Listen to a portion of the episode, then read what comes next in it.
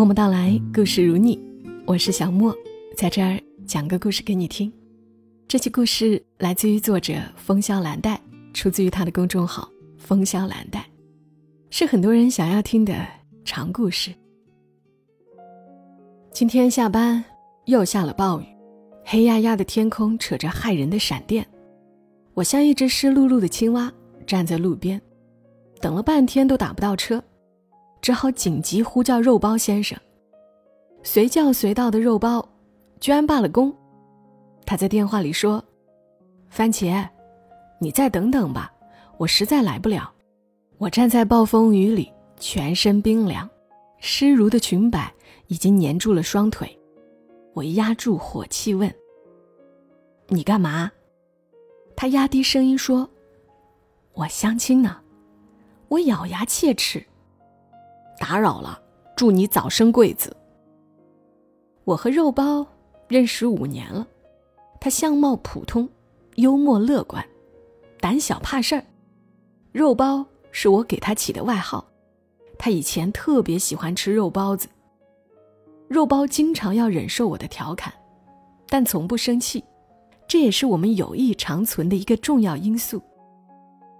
肉包比我节约，去年发了奖学金。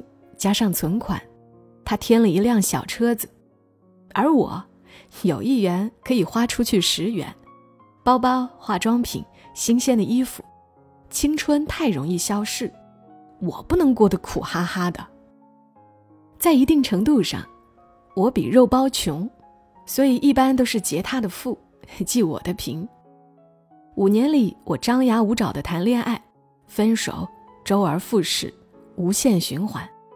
肉包则是暗恋、失恋，无限循环。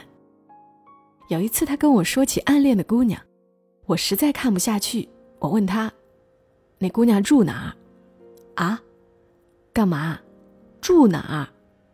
呃，百花小区。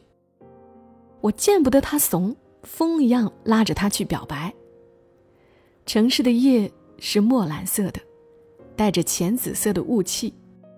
我们站在那个姑娘的楼下，肉包把脸憋得紫红，硬是不敢上楼。我气死了，我说：“像你这么怂，一辈子娶不到老婆。”肉包恹恹的，别给人家增加负担。表白以后，连朋友都做不了。后来，肉包愧疚的在路边给我烤了小肉串，我一边吃肉，一边跟他痛斥我的前男友。肉包安静的听了很久，然后就着月色给我讲笑话。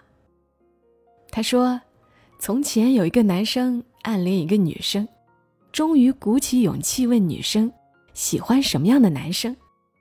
女生说要投缘的，结果男生泄气的问他：头扁的行不行？哈哈哈，我肚子都笑痛了。我们又喝了好几罐啤酒。”直到凌晨才晕头晕脑的回去。跟肉包在一起很放松很快乐，他每天都在收集笑话。他说：“集齐三百六十五个，将来讲给老婆听。”我说：“那讲完了第二年怎么办？”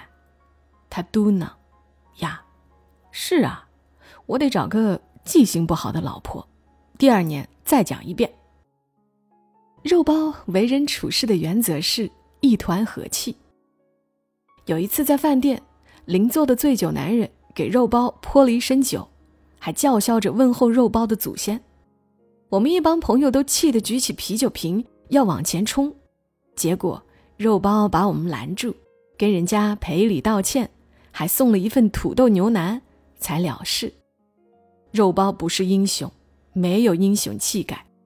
但他是个好哥们儿。自从我们过了二十八岁，便有了浓重的危机感。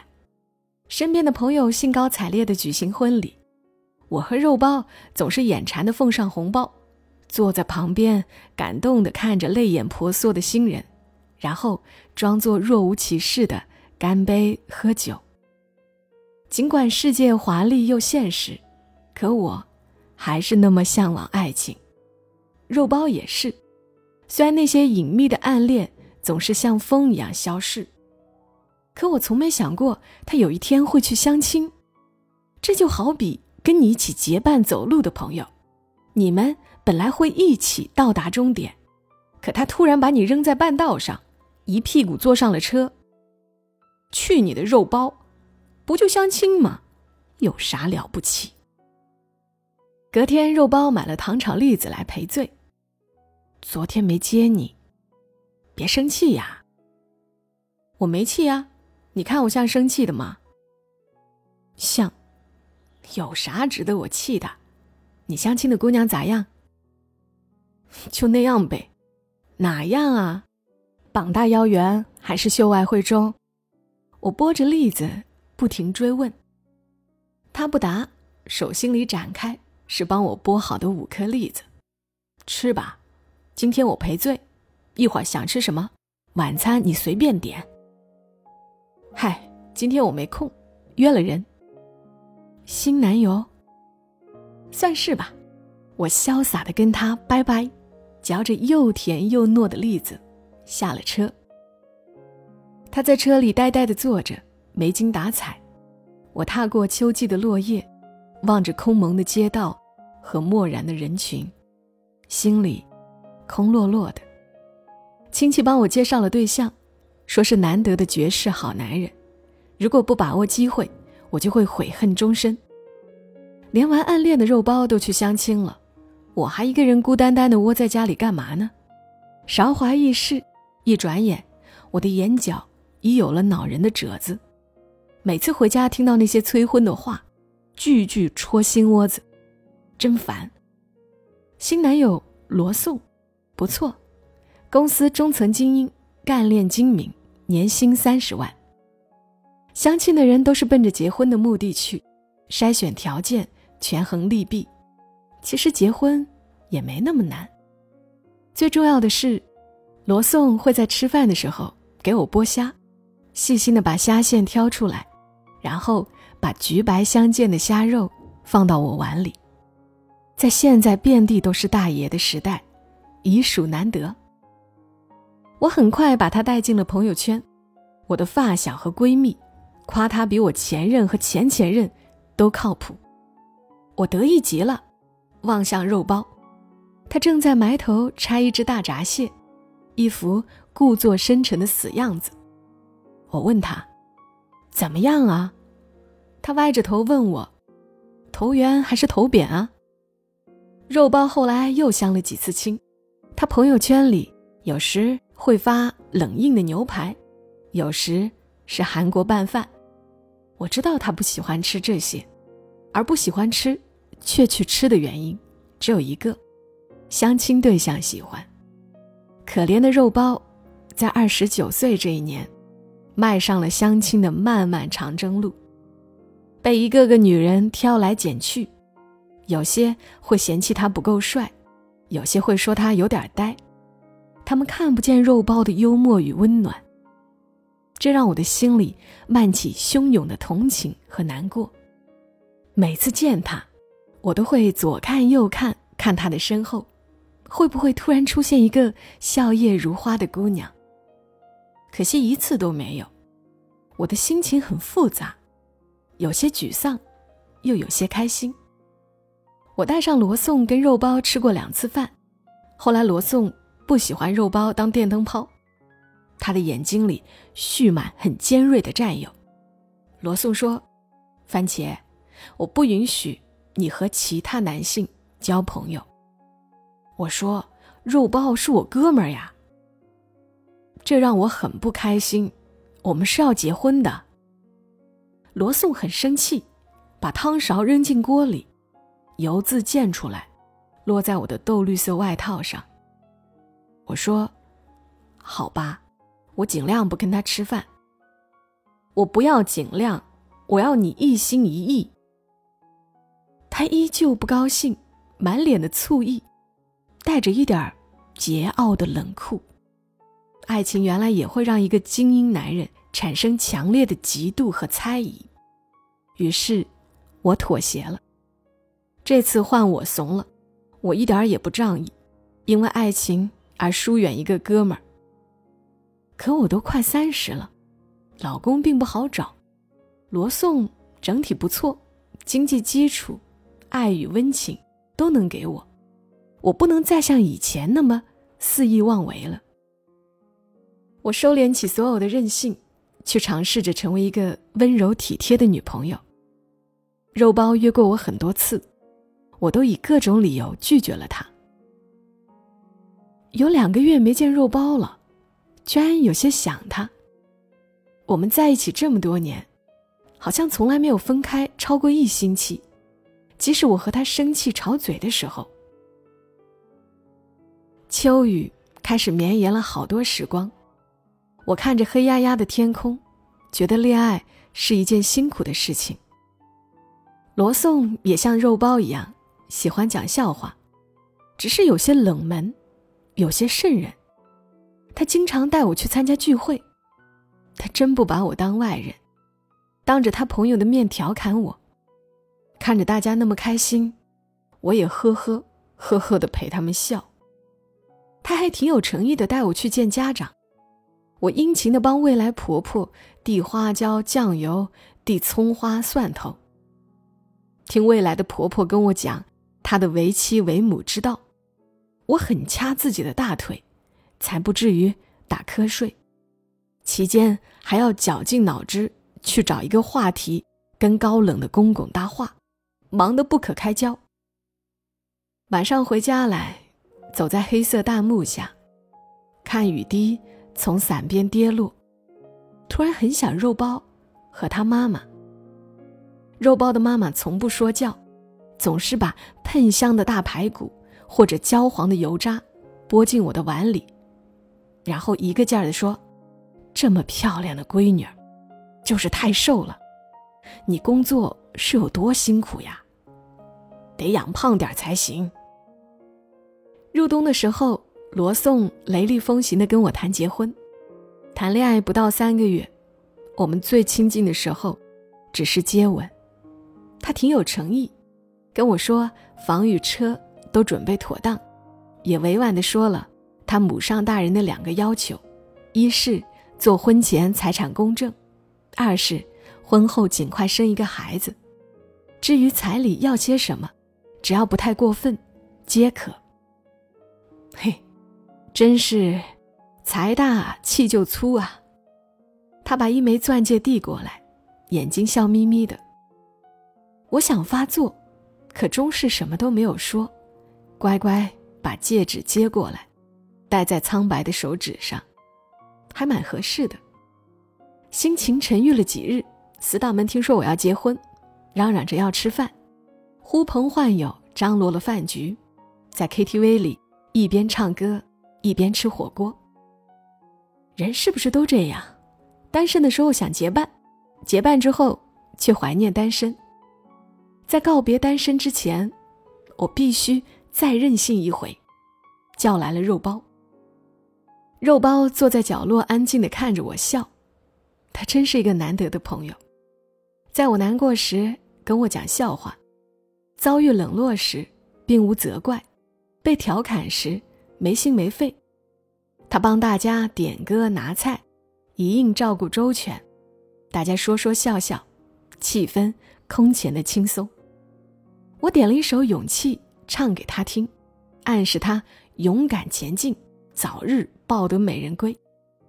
罗宋晚了半个小时才进来，倦狂的坐下，把碗递过来要我夹菜，肉包殷勤的把他的碗接过去。后来。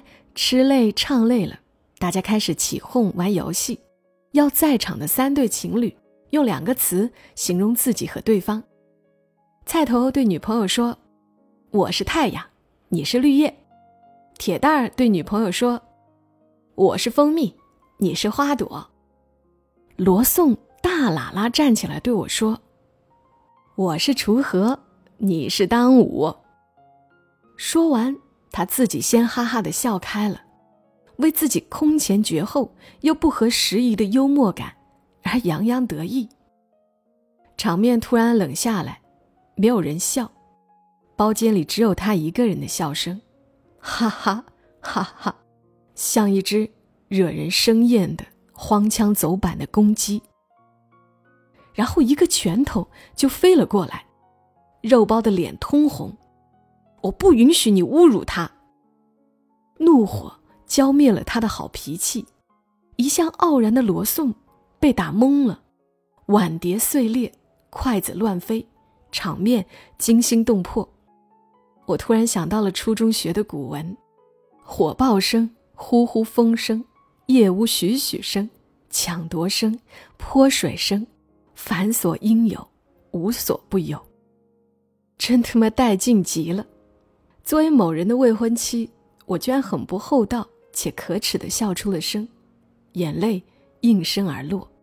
肉包根本就不怂，他就像一个韬光养晦的勇士，只在最关键的时刻一鸣惊人。肉包先生一拳定情。这是后来众狐朋狗友时常拿来讲的唾沫横飞的一个梗。他也一拳打毁了我的婚姻，可我却一点也不难过。借着那一拳，我知道了他的心意。暗恋了我好多年，却一直不敢表白，怕朋友都没得做，被我逼急了，才瞎编乱造那些暗恋的姑娘，直到今年才被逼着去相亲。可弱水三千，我却只想取那一瓢。他一本正经的对我说，而我却跟他说：“我记性很好，哎，明年的笑话准备好了没？”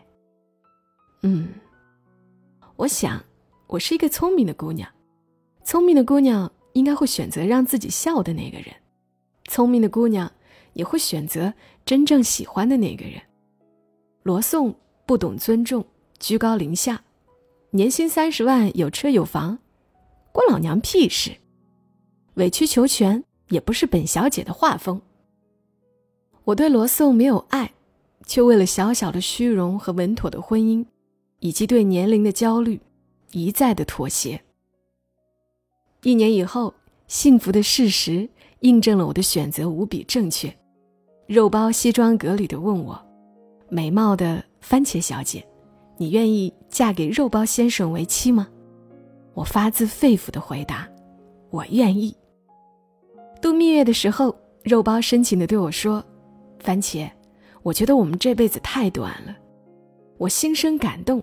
刚想应景的说点掏心掏肺的话，可他又说：“我都盖不到脚呀！”我勃然大怒：“这就是你今天要跟我讲的笑话？”他赶忙悔过：“不是，不是，今天的笑话是，幽灵请求上帝，我下次投胎想和天使一样全身雪白，并且带着一对翅膀，但我仍然可以吸血。你猜？”上帝让他投胎做了什么？什么？我枕在他的臂弯，懒懒的问：“护舒宝。”哈哈哈，幸福的日子总是那么快乐。我捡到肉包先生，这辈子做鬼都不会放过他了。好啦，这个故事呢，就是这样了。如果你想听长故事，又觉得默默到来更新的有点慢，记得搜索小莫幺二七幺二七，进入我的主页，你会看到我其实还有很多其他的专辑的，尤其是最近在更新的中国外卖，每一个故事都是真实的，并且也都很长。另外，我也在准备另一张真实故事的专辑，内容也很好，不仅仅只有这一张的，好吗？就这样，谢谢你听到我。祝你一夜好眠，小莫在深圳和你说晚安。